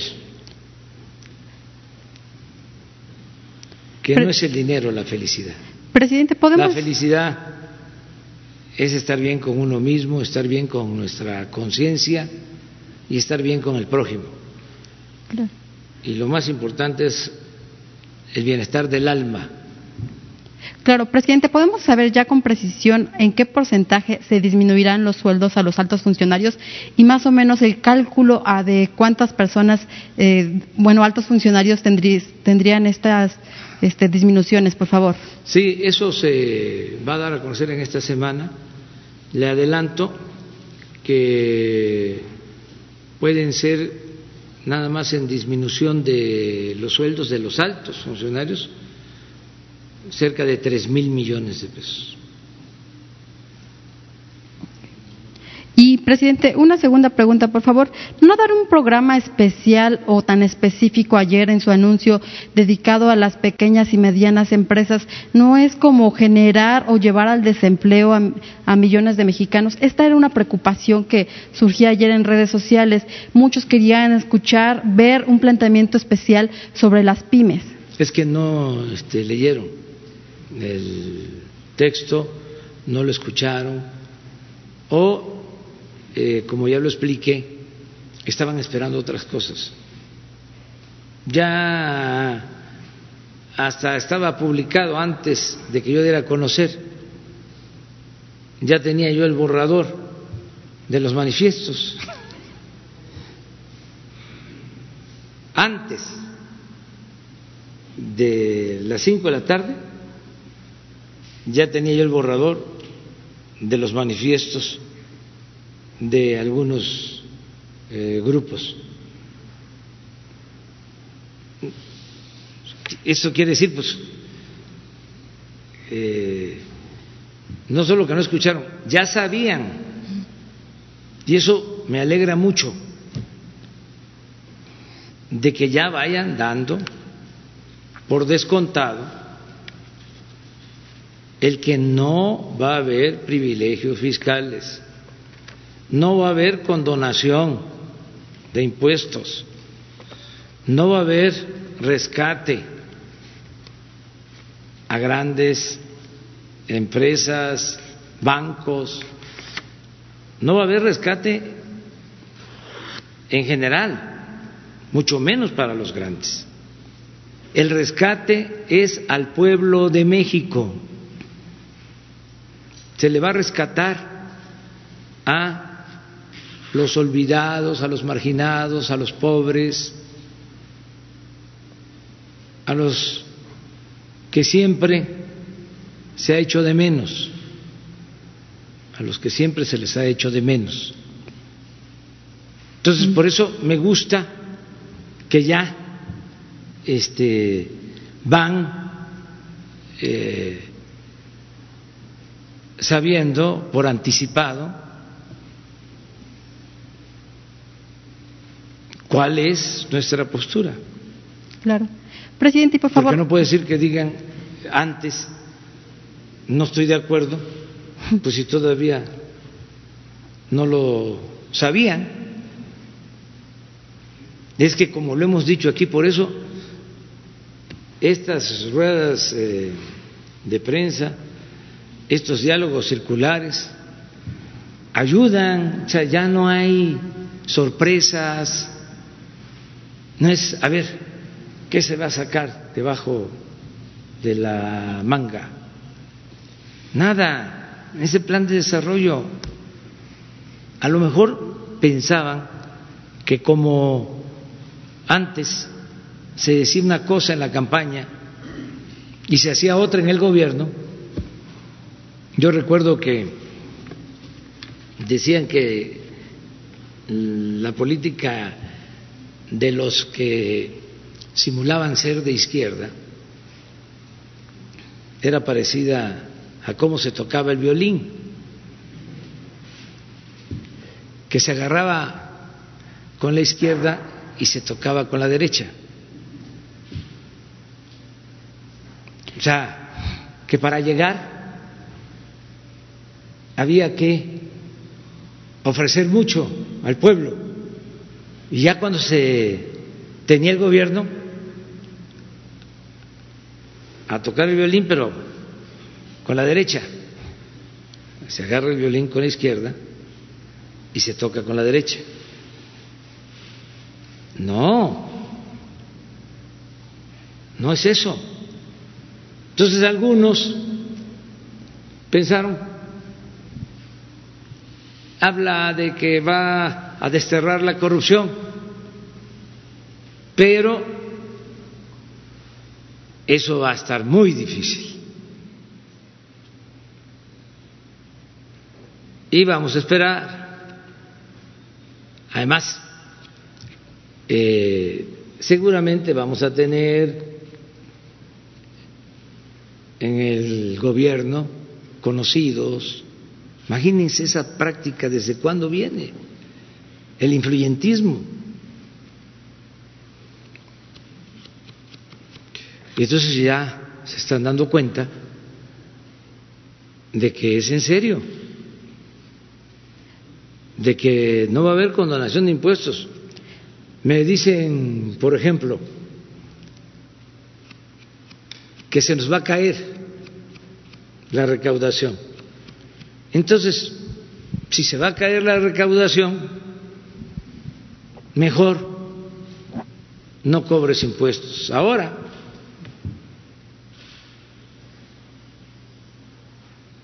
pospone el cobro de impuestos tres meses, el impuesto sobre la renta, si de todas maneras no vas a cobrar,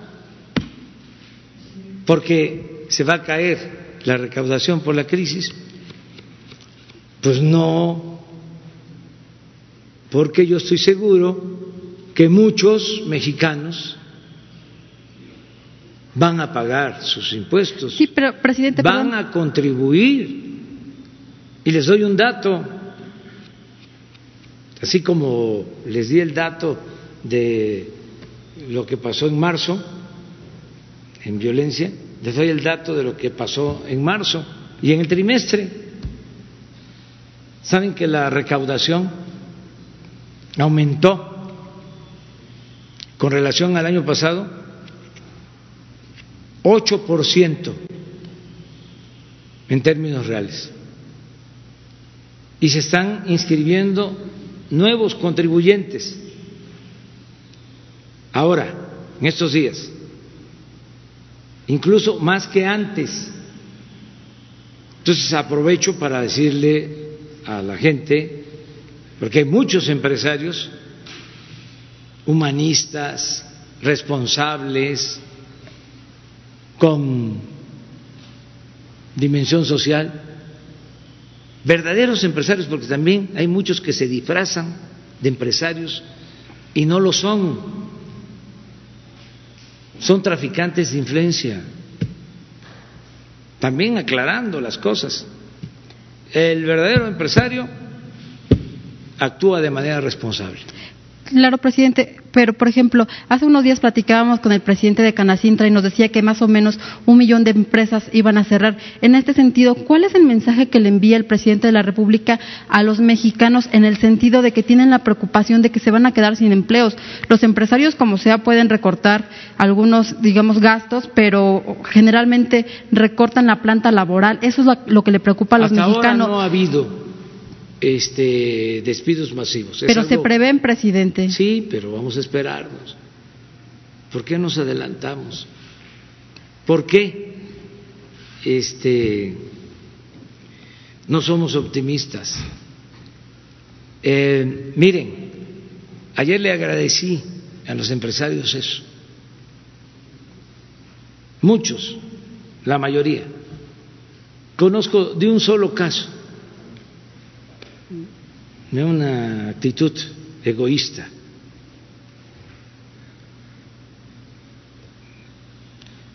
La mayoría mandó a sus casas a sus trabajadores pagándoles sus sueldos y sus prestaciones. Y esa es una forma de contribuir.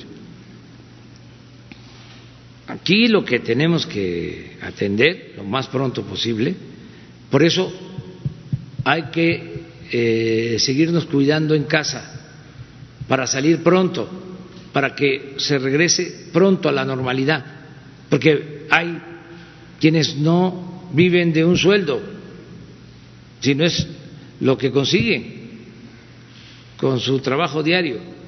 Esos son los más perjudicados. Incluso eh, meseros, que no es el sueldo, es lo que obtienen de propinas. Ellos están padeciendo por eso.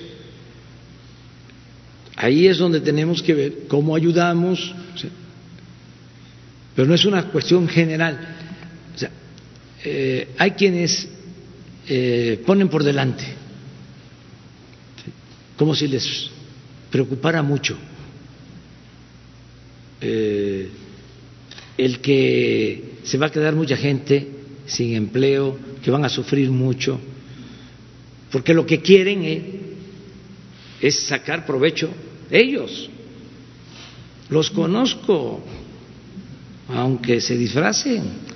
O sea, eh, es el mismo discurso de siempre. Es lo mismo. Eh, cuando la reforma o mal llamada reforma educativa, acuérdense lo que hacían los conservadores, partidarios de la privatización de la educación. Decían, ay, los pobres niños, Lo que nos preocupa, decían de manera hipócrita, rasgándose las vestiduras, son los niños. ¿Cuándo les han preocupado los niños? O sea, no, eh, era usar a los niños, mm, usar el dolor humano, lo hacen. Eh, fíjense cómo celebro que no haya fallecido el Señor que dieron por muerto. Ojalá y ya pronto este, salga, una de esas ya la libró. Pero ¿cómo se atrevieron? Estoy hablando de un caso, pero así es, eh, por lo general. Por eso vamos todos juntos a salir adelante y vamos a poner siempre adelante el interés general, el interés de la nación, no los intereses personales, por legítimos que sean. Oiga, presidente, por favor, solamente una aclaración. Este fin de semana se rumoraba que iba a haber cambios en su gabinete. ¿Qué nos podría decir, por favor? Gracias. No, no hay cambios. No. ¿Está contento con su Sí, sí, sí, estoy muy tranquilo. Y, este, y estamos trabajando este, más de lo acostumbrado. Estamos aplicados. Eh, tuvimos el trabajo el sábado, trabajamos el domingo. Se reunió el gabinete eh, ampliado el domingo, ayer. Estuvimos mm, definiendo todo lo que se está llevando a cabo, o mejor dicho, eh, revisando y definiendo las políticas hacia adelante. Eh, hablé con ellos primero sobre lo que iba yo a expresar, les pedí su consentimiento acerca del anuncio de que iba a haber disminución de sueldos y que no iba a haber aguinaldo para los altos funcionarios públicos y de todas las medidas. Y es un equipo. Y les agradezco mucho a mujeres y a hombres que están en el equipo, gente muy preparada, eh, muy inteligente, pero sobre todo con muchas convicciones con mucho amor al pueblo. Eso es lo más importante. Bueno, vamos a ver, ojalá y ya este, hasta ahí sea, pero eh, ya les vamos a estar informando. También eh,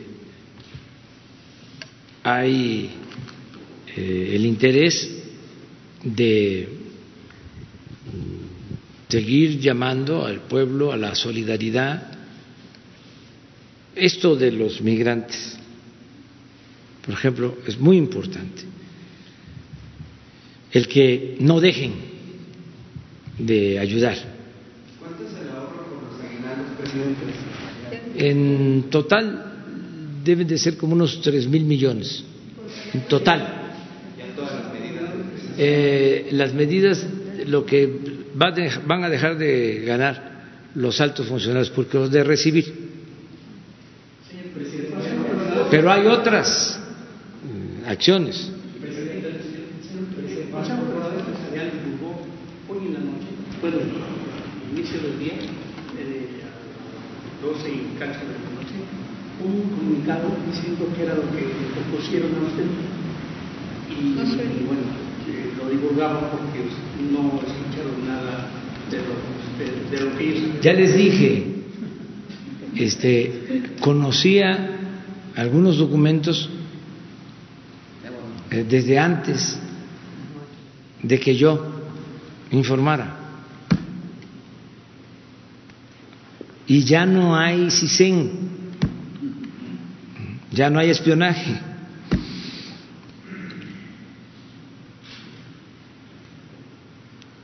Yo llevo muy buenas relaciones con eh, los representantes del sector empresarial y ellos están en su papel. Ellos tienen que eh, defender a su gremio, pero yo también tengo que defender no a mi gremio, al pueblo de México. Si existe ese documento, entonces, una propuesta. Ah, sí, me entregaron una propuesta y hablé con ellos y les dije eh, qué se podía y qué no se podía. Entonces, eh, es válido que este, cada sector haga su planteamiento, pero tenemos que pensar en el interés general y poner por delante siempre el interés del pueblo, el interés de la nación. No puede haber, como era antes, un gobierno faccioso el gobierno no puede ser un comité al servicio de una minoría. Ya terminamos el día de hoy. Este, mañana, si les parece, porque mañana es salud, mañana es salud. Eh, la agenda voy a seguir eh, trabajando. Jesús les explica. Sobre, sobre los de INEGI que nos están, nos están cortando sus Sí, ayer que fui, antier, que fui a Cuernavaca, que esto es parte de lo que comentaba, como estoy recorriendo siempre el país, me entero de todo. Ese día, en el caso de Morelos, les habían dado de baja a los que están haciendo los censos. Esto habría que verlo con el INEGI, hay que ver qué tipo de contratos hicieron. pero les cortaron a, principios. sí, pues en lo que podamos nosotros ayudar para que se aclare, hablando con el director del INE. Sí, muchas gracias. Mañana.